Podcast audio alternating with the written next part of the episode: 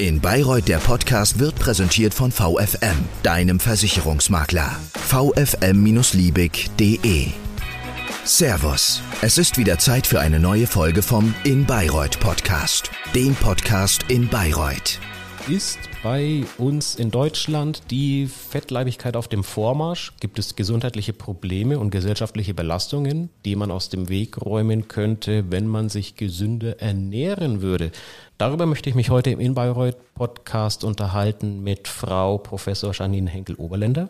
Sie ist Professorin für Biochemie der Ernährung am Campus in Kulmbach der Universität Bayreuth. Mein Name ist Jürgen Lenkheit und ich freue mich auf das heutige Gespräch. Guten Morgen, Frau Henkel-Oberländer, grüße Sie. Guten Morgen, vielen Dank, schön, dass ich hier sein darf. Ich bin gespannt, was Sie mir sagen können. Dankeschön, dass es geklappt hat, dass Sie vorbeikommen auf unsere Einladung. Sie forschen zum Thema Ernährung und Begleiterscheinungen drumherum, möchte ich es jetzt mal nennen.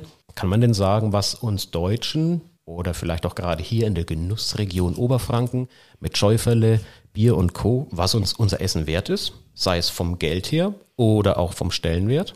Meine Erfahrung, die ich hier in der Region gemacht habe, ist, dass die Genussregion sehr hochgestellt wird und dass uns unser Essen schon einiges wert ist, dass sehr auf gutes, zünftiges Essen geachtet wird, was natürlich, ja, ich möchte es jetzt nicht so pauschal sagen, aber was schon dazu führt, dass wir mehr essen, als wir es vielleicht müssten, was unsere Aktivität angeht, was unseren Energiebedarf angeht. Das ist nicht nur in der Genussregion Oberfranken so, das ist in ganz Deutschland so und auch weltweit auf dem Vormarsch. Aber das erlebe ich hier schon auch. Das heißt, der gemeine Franke ist jetzt nicht das negative Beispiel für den Fall, wie man es nicht machen sollte.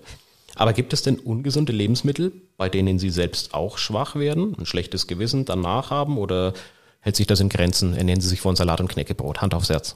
Ähm, ehrlich gesagt, es gibt auch ungesunde Lebensmittel, die ich sehr gerne mag. Ich kann mir nicht vorstellen, auf Schokolade zu verzichten. Ich tue es auch nicht. Und ich glaube, so pauschal zu sagen, was ist jetzt gesund und was ist ungesund, gut, bei was ist gesund, kann man, die Frage kann man leichter beantworten, aber was ist ungesund, ist schwer zu beantworten. Wir wissen alle, dass Alkohol, Schokolade, Süßigkeiten schlecht sind, auch Fleisch in hohen Mengen, aber das heißt jetzt nicht, dass man das gar nicht essen oder konsumieren darf, sondern es kommt immer auf die Menge drauf an. Es gibt ja auch Schokolade und Alkohol, das sich dann mischt, ne? Da, so schöne Pralines, aber man kann sagen, wahrscheinlich ist okay, aber in Maßen. Genau, und darum geht es im Prinzip. Wenn wir eine gemischte Ernährungsweise haben und von allem etwas essen, ist das nicht problematisch zu sehen. Problematisch wird es, wenn wir uns sehr einseitig ernähren und einfach gerade diese potenziell ungesunderen Lebensmittel in hohen Mengen und einfach ständig konsumieren. Das ist eher das Problem. Jetzt ist die Situation die folgende. Wenn man in den letzten Wochen und Monaten in den Supermarkt oder in den Discounter einkaufen gegangen ist, man hat für die gleiche Menge im Einkaufskorb immer mehr Geld bezahlen müssen. Inflation, wirtschaftliche Probleme, Ukraine-Krieg und Co. haben das auch den Verbraucher spüren lassen. Kann man denn sagen, wenn es den Menschen finanziell schlecht oder schlechter geht als zu einem vorherigen Zeitpunkt, ernähren sie sich auch schlechter? Unterschreiben Sie das unter Vorbehalte? Ich befürchte, das ist so. Zumindest habe ich das auch wahrgenommen. Dazu gibt es äh, natürlich auch Forschung, auch bei uns am Campus. Da gibt es eine Kollegin, die sich damit auch expliziter beschäftigt, zum Thema Ernährungsarmut beispielsweise. Aber es ist schon so, dass unglücklicherweise gerade die ungesünderen Lebensmittel immer noch günstiger sind und damit eher zu beschaffen sind. Und wenn das Geld dann knapp ist, dann kaufe ich eben auch eher diese Produkte als zum Beispiel das heimische Obst und Gemüse, was dann einfach teurer ist. Weil es einfach dann in das heimische Obst und Gemüse nicht industriell in großen Mengen hergestellt worden ist? Oder woran liegt das? Weil oftmals ist ja für Leute so der Sachverhalt, man weiß zwar, gerade biologische Lebensmittel sind teurer, aber wieso, wenn die hier direkt von um die Ecke kommen, wieso sind die denn dann tatsächlich teurer als das, was industriell vom Band kommt?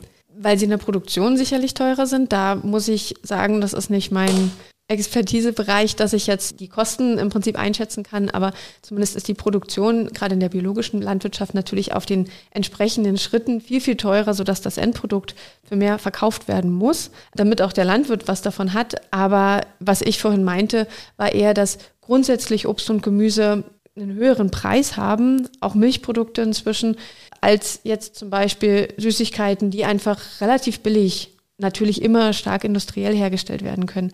Und damit, wenn es dann eben knapp ist, dann weiß ich, okay, ich werde jetzt hier von dem Toastbrot werde ich auch satt und dann nehme ich eben nicht das gute Bio-Vollkornbrot vom Bäcker, weil das einfach viel teurer ist. Das heißt, Ernährungstrends hin zu gesunder, bewusster Ernährung leiden unter Preissteigerungen im Supermarkt? Ja, unter Vorbehalt würde ich sagen schon. Gesunde Ernährung ist leider teurer. Auch das ist, denke ich, in den entsprechenden Institutionen angekommen, diese Information, und wird hoffentlich kritisch diskutiert. Aber das sind auch ja, Bereiche, in denen wir auf den Fachtagungen, die wir immer wieder thematisieren und die wir diskutieren, wie man dem entgegenwirken kann, weil das natürlich nochmal unsere Probleme in der Entwicklung der Fettleibigkeit, Sie hatten es in der Überschrift schon angesprochen, immer noch mehr verschärfen. Dass wir ja schon an sich ein Problem haben, dass wir zu viel essen und zu wenig uns bewegen und wenn dann einfach noch die Rahmenbedingungen, dass das, was wir essen, noch eingeschränkter ist oder finanziell abhängiger ist, dann verschärft das das Ganze noch und macht die Situation noch schlimmer, als sie eh schon ist.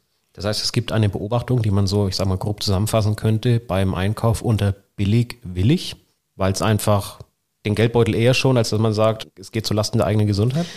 Das kann man wahrscheinlich nicht für alle so beantworten, aber der Trend ist sicherlich da. Sie berücksichtigen in Ihrem Forschungsbereich am Campus in Kulmbach nicht nur die Lebensmittel per se an sich, sondern eben auch den Zusammenhang zum sozioökonomischen Kontext. Was kann denn so ein Schlüssel zu einer bewussten oder gesunden Ernährung des Einzelnen als auch der Gesellschaft als Ganzes sein? Gibt es den pauschal? Nee, das kann man so pauschal tatsächlich nicht sagen. Also wir versuchen, unsere, unsere Fakultät heißt Fakultät für Lebenswissenschaften, Lebensmittel, Gesundheit und Ernährung. Und was wir machen, ist, dass wir uns diese drei Säulen der Lebensmittel, der Ernährung und der Gesundheit natürlich nicht unabhängig voneinander angucken, sondern die, die sind ja miteinander verbunden. Welche also Säulen sind das? Lebensmittel, Ernährung und Gesundheit. Okay. Genau. Und wir schauen die uns aus verschiedenen Perspektiven an. Natürlich die naturwissenschaftliche Perspektive, die physiologische Perspektive. In dem Bereich bin ich ja auch tätig. Also welche Inhaltsstoffe haben welche Auswirkungen auf unseren Körper? Was ist davon gut? Was ist davon nicht gut? Aber natürlich auch, wie ist das alles rechtlich einzuordnen? Was sind politische Entwicklungen? Was ist die ernährungssoziologische Aussage dazu? Die Verhaltenswissenschaften, auch die die Logistik ähm, ist damit einbegriffen. Das heißt, wir, wir schauen uns das so ein bisschen wir gehen einen Schritt zurück und schauen uns das so ein bisschen übergeordneter an, weil das natürlich alles miteinander zusammenhängt. Das heißt, das geht eben nur durch diesen interdisziplinären Ansatz. Das geht einfacher über diesen interdisziplinären Ansatz. Interdisziplinäre Forschung ist jetzt nichts Neues und wird an der Uni Bayreuth schon seit Anfang an groß geschrieben. Wir sind nur eine Fakultät, wo man das noch so ein bisschen extremer findet, weil wir tatsächlich Tür an Tür sitzen mit den Kolleginnen und Kollegen aus den anderen Disziplinen und das jetzt nicht eine andere Fakultät ist und ein anderer Gebäudekomplex, sondern wir sitzen quasi alle zusammen und haben somit auch die Gelegenheit, einfach viel mehr ins Gespräch zu kommen und themenübergreifende Projekte anzugehen und zu bearbeiten. Inwiefern spielt denn die Regionalität von Lebensmitteln eine Rolle auf der Mikroebene? Lebt in der Oberfranke mit Schäuferler, Bratwurst und Weizen besonders ungesund? Nicht besonders ungesund, aber auch nicht besonders gesund, muss ich dazu leider sagen, weil wir natürlich den Fleischkonsum immer kritischer betrachten, auch auf Nachhaltigkeitsgründe, aber auch allein aus physiologischen Gründen. Ich beschäftige mich viel mit äh, dem Cholesterolgehalt von Lebensmitteln, also Lebensmittel, die den üblicherweise als Cholesterinspiegel genannten Blutwert verändern und deren Auswirkungen auf den Körper, also auf Krankheitsentwicklung. Und da ist natürlich schon auffällig, dass gerade der Fleischkonsum in der Genussregion Oberfranken relativ hoch ist durch eben Bratwurst, Schäuferler und all die guten Dinge, die es hier gibt. Ihre Kollegin, Frau Professor Bartelmess, hat unlängst mal zum Thema Ernährungsarmut gesprochen. Also wir hatten das vorhin schon mal so mit angesprochen, das Thema auf den Geldbeutel achten, wenn man in den Supermarkt geht, aber ist denn das jetzt etwas, was komplett neu ist oder einfach bisher nur versteckt war und jetzt offensichtlicher zutage tritt, weil man doch immer mehr Inflation und Co.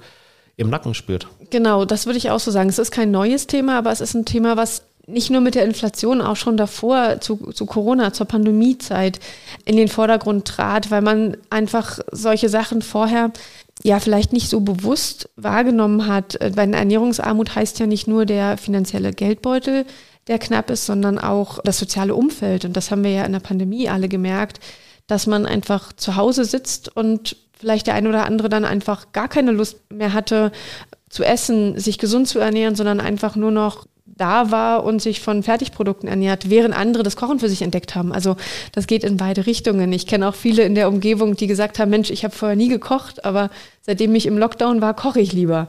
Das Thema ist einfach bewusster geworden. Das heißt, der Lockdown hat bei manchen Leuten gesagt, Mensch, ich bin jetzt für mich zu Hause hier eingesperrt. Was mache ich mit meiner Zeit? Mensch, ich mache das Beste draus und koche. Und bei manchen anderen, die haben sich, sie eingesperrt waren, noch weiter zurückgezogen, haben gesagt, ich habe nicht mal mehr Lust auf Essen. Genau, oder ich habe nicht mehr Lust, mir mein Essen zuzubereiten. Ich kaufe jetzt einfach ein, was es im Supermarkt gibt, wenn ich mal rauskomme. Schnell rein und raus, bevor einen genau. die Viren erwischen. Genau, das meine ich, diese beiden Extreme. Ich kann die jetzt zahlenmäßig nicht einschätzen, wie das zu quantifizieren ist, also was, was mehr war, aber in meinem Umgebungsbereich habe ich beides wahrgenommen. Mal von bloßen Ernährungstabellen hin zum fachübergreifenden Transfer. Seit mehreren Wochen rollen immer wieder Traktoren über die Straßen, nicht nur in Bayreuth, sondern auch in ganz Bayern und auf Bundesebene. Die Bauern beklagen ihre schlechten Arbeitsbedingungen durch politische Rahmenbedingungen. Ist das ein Thema, das auch Ihren gesellschaftlichen Ansatz mit streift, den man berücksichtigen muss, wenn die Landwirte sagen, damit mein Standard bei der Arbeit bleibt, muss der Verbraucher dafür das ausbaden, was mir die Politik einbrockt? Oder ist diese Rechnung geht die nicht auf. Ist das krumm? Das ist wieder schwer pauschal zu sagen. Also das ist ein Thema, das wir in der Fakultät politisch natürlich weniger diskutieren, inhaltlich schon. In dem Maße, dass wir uns auch mit Biolandwirtschaft beschäftigen, natürlich jetzt nicht auf dem Feld, sondern eher in einem anderen Bereich, aber und um, um Wertschöpfungsketten, um logistische Ansätze. Das ist was schon, was meine Kolleginnen und Kollegen in ihren Forschungsbereichen bearbeiten. Der politische Hintergrund, wie gesagt, dazu kann ich mich jetzt an der Stelle nicht äußern. Da ja. habe ich auch einfach die, die Datenlage nicht im Kopf. Aber die Kaufentscheidungen, die fallen ja mit Sicherheit anders aus, ob jetzt ein Pfund Butter 2,20 Euro oder eben 3 Euro kostet. Genau, da sind wir wieder beim Thema wie vorhin schon angesprochen. Der Preis ist dann natürlich nicht zu vernachlässigen. Und da, ja, Hand aufs Herz, da geht es uns wahrscheinlich allen ähnlich, dass wir dann schauen, wenn wir im Supermarkt sind, was kaufen wir dann? Was, um noch die Gratwanderung zu machen, was ist immer noch gesund? Was möchten wir für unsere Familie zubereiten? Und wie viel sind wir bereit dafür auszugeben? Wie viel sind wir bereit dafür auszugeben? Vielleicht ist das perspektivisch auch mal eine Frage, die man sich zu Lebensmitteln stellt, die einen sehr neumodischen Namen haben. Man hat schon mal was von Superfoods und von Novel Foods gehört. Beschreiben Sie doch mal bitte für all diejenigen, die das nicht einordnen können, was man sich darunter vorzustellen hat. Ein Superfood ist ein neumodischer Name, würde ich jetzt mal sagen, von Lebensmitteln, die besondere besondere Wertigkeit haben, also die besonders als gesund bezeichnet werden, die Inhaltsstoffe haben, die sehr positiv auf unseren Körper wirken. Nennen Sie mal ein oder zwei spontan, die es jetzt schon im Supermarkt überall gibt, wo man nicht in, in den sich ganz genau umschauen muss, weil es die nicht überall vorrätig gäbe. Zu Superfoods gehören zum Beispiel ganz viele Beeren.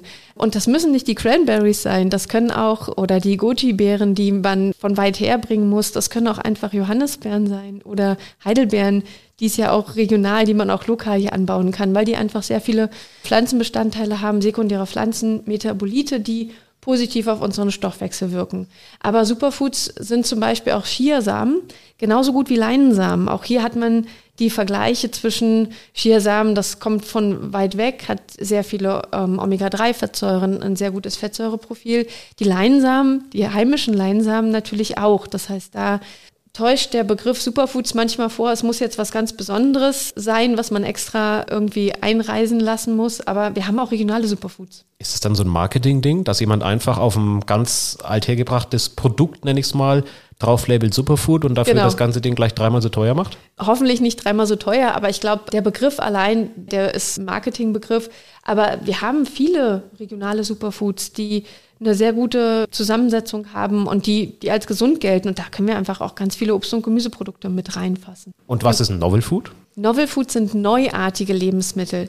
Das sind also Lebensmittel, die man ursprünglich nicht als Nahrungsbestandteile kannte und verzehrt hat und die nach einem bestimmten Datum, da gibt es eine Rechtslage dazu, dann auf den Markt erst gekommen sind. Und unter Novel Foods zum Beispiel finden wir jetzt die essbaren Insekten, die inzwischen zugelassen sind. Wäre meine nächste Frage gewesen. genau, das sind zum Beispiel Novel Foods, aber auch Algen, oder diskutiert es auch noch das Mycelium, also Pilzbestandteile, die eben auch nahrhaft sein können, aber so nicht als Lebensmittel bisher bekannt waren. Das geht auch in die Richtung dann zelluläre Landwirtschaft, künstliches Fleisch und so weiter. Das geht alles in die Novel Food Ecke, also komplett anders als Superfood. Werden diese Novel Foods, Stichwort Heuschrecken, man sagt auch immer proteinreich. Der eine oder andere hat es im Urlaub vielleicht schon mal probiert. Hier gibt es das ja vereinzelt auch schon im Lebensmittelhandel Wird das in Zukunft fester Bestandteil auch im Sortiment, nicht unbedingt auf den Tellern aller Bürger hier in der Region sein, aber zumindest in den Supermärkten, weil man nicht mehr dran vorbeikommt? Ich überlege gerade, ob ich sage, ich hoffe, das weiß ich nicht, aber wir beschäftigen uns tatsächlich an der Fakultät damit und auch in meinem Lehrstuhl haben wir dazu schon äh, ein bisschen geforscht und hatten interessante, auch von einem Schüler ausgegangene, initiierte Projekte dazu. Das heißt, wir beschäftigen uns auch mit den essbaren Insekten, die ja, wie gesagt, in Deutschland sind vier essbare Insekten zugelassen. Welche?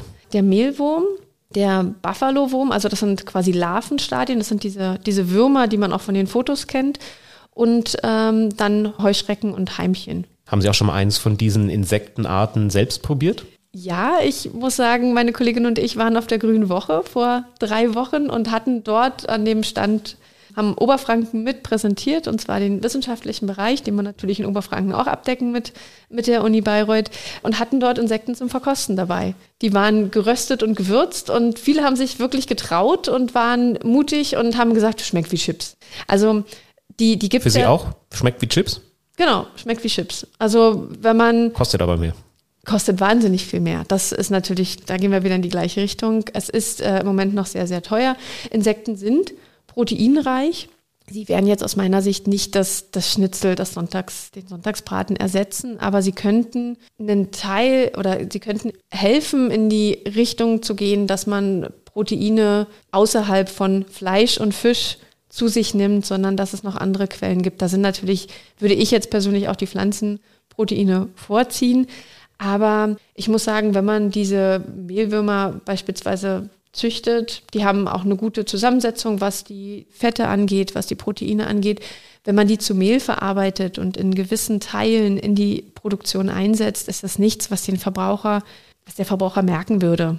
Also das, das, Da spielt dann die Psyche mit eine Rolle, meinen Sie? Ob Genau. man weiß, was drinnen ist oder nicht. Aber wenn man sagt, hey, es schmeckt gut, man hinterfragt nicht, was es ist, sondern sagt einem im Nachhinein, hey, das waren übrigens gerade Mehlwürmer. Genau, das würde man nicht merken. Ich wollte jetzt aber nicht da sagen, dass, dass das alles irgendwie zugemischt werden kann. Das, das Ja. ist gesetzlich natürlich geregelt. Wer lässt das, das denn zu? Diese vier Insektenarten beispielsweise oder sagt, das darf auf dem deutschen Markt und das eben nicht. Oder noch nicht. das wird auf europäischer Ebene zugelassen. Das ist die EFSA. Der letzte dazu erst ähm, letztes Jahr zugelassen. Das sind Neuerungen tatsächlich, die immer wieder diskutiert werden, wo auch ein Kollege von unserem Campus da sehr, selber sehr aktiv ist und das mitbegleitet. Denken Sie, das ist Zukunftsmodell oder zukunftsträchtig in Mitteleuropa über kurz oder lang, dass man sagt, proteinreiche Insekten kommen vermehrt auf den Tisch? Oder bedarf es da noch einer viel langfristigeren Marketingstrategie, analog zum Superfood, die ganz normalen Johannisbeeren? Genau, ich befürchte, dass gerade in Mitteleuropa doch die Akzeptanz sehr, sehr gering ist. Wenn wir uns afrikanische Länder, im asiatischen Bereich anschauen, auch Südamerika, da ist das eher Standard. Da ist das was, was man auf dem Markt kriegt, diese gerösteten, verarbeiteten Insekten, die man dann am Spieß irgendwie isst. Da ist das dann eine Delikatesse und gar nicht so ungewöhnlich. Aber gerade im europäischen Bereich ist das schon was, wo erstmal der Kopf ausgeschaltet werden muss, weil man sieht, gerade diese, wie gesagt, die frittierten Heuschrecken, die wir dabei hatten, man sah halt, dass es Heuschrecken waren. Und da dann reinzubeißen, bedarf schon ein bisschen Überwindung. Wobei ich sagen muss, wie gesagt, wenn das im, im Essen versteckt ist und man das gar nicht weiß, dann würde man es jetzt gar nicht so merken. Gibt es denn, würde jetzt schon langsam zum Abschluss unseres Gesprächs kommen, eine einfache Regel, unabhängig jetzt von diesen Insektentrends, über die wir uns gerade unterhalten haben, die man ohne großen Aufwand für eine gesunde Ernährung im Alltag verfolgen kann, dass auch was im Geldbeutel übrig bleibt, weil wir vorhin drüber gesprochen haben? Oder muss das jeder für sich selbst irgendwie austarieren?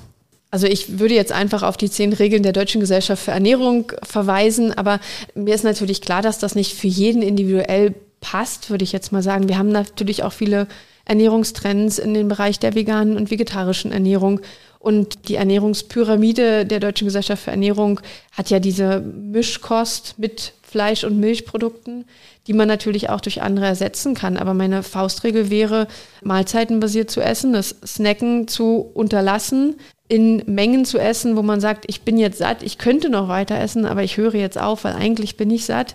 Und was man nicht vernachlässigen darf, ist einfach die körperliche Aktivität, dass man sich bewegt, dass man auch ein bisschen von der Energie, die man durch die Nahrung aufnimmt, auch wieder verbrennt. Und dann sollte das eigentlich relativ ausgeglichen sein und man kommt gesund bis ins hohe Alter. Also Mampf und Kampf quasi gesund abwechselnd. Wer sich bewegt, der darf dann auch mal einen Schäufeler oder natürlich noch mehr, irgendwann, wenn es soweit sein sollte, proteinreiche Insekten oder natürlich auch viele andere Lebensmittel zu sich nehmen. Frau Henkel-Oberländer, ich bedanke mich für dieses sehr interessante Gespräch, was Sie mir gerade über die Ernährung von Insekten haben erzählen können. Finde ich sehr interessant. Gibt es mal in absehbarer Zeit in Kulmbach oder auch in Bayreuth so ein Thema Verkostung oder dass man da mal vorbeischauen könnte, ohne dass man jetzt bis in den Urlaub nach Fernost fahren muss, wenn man sich damit auseinandersetzen will? Wir planen gerade unseren Campustag, der im April wieder stattfindet. Wir hatten beim vorletzten Campustag tatsächlich Verkostungen mit und ohne Insekten, auch Blindverkostungen.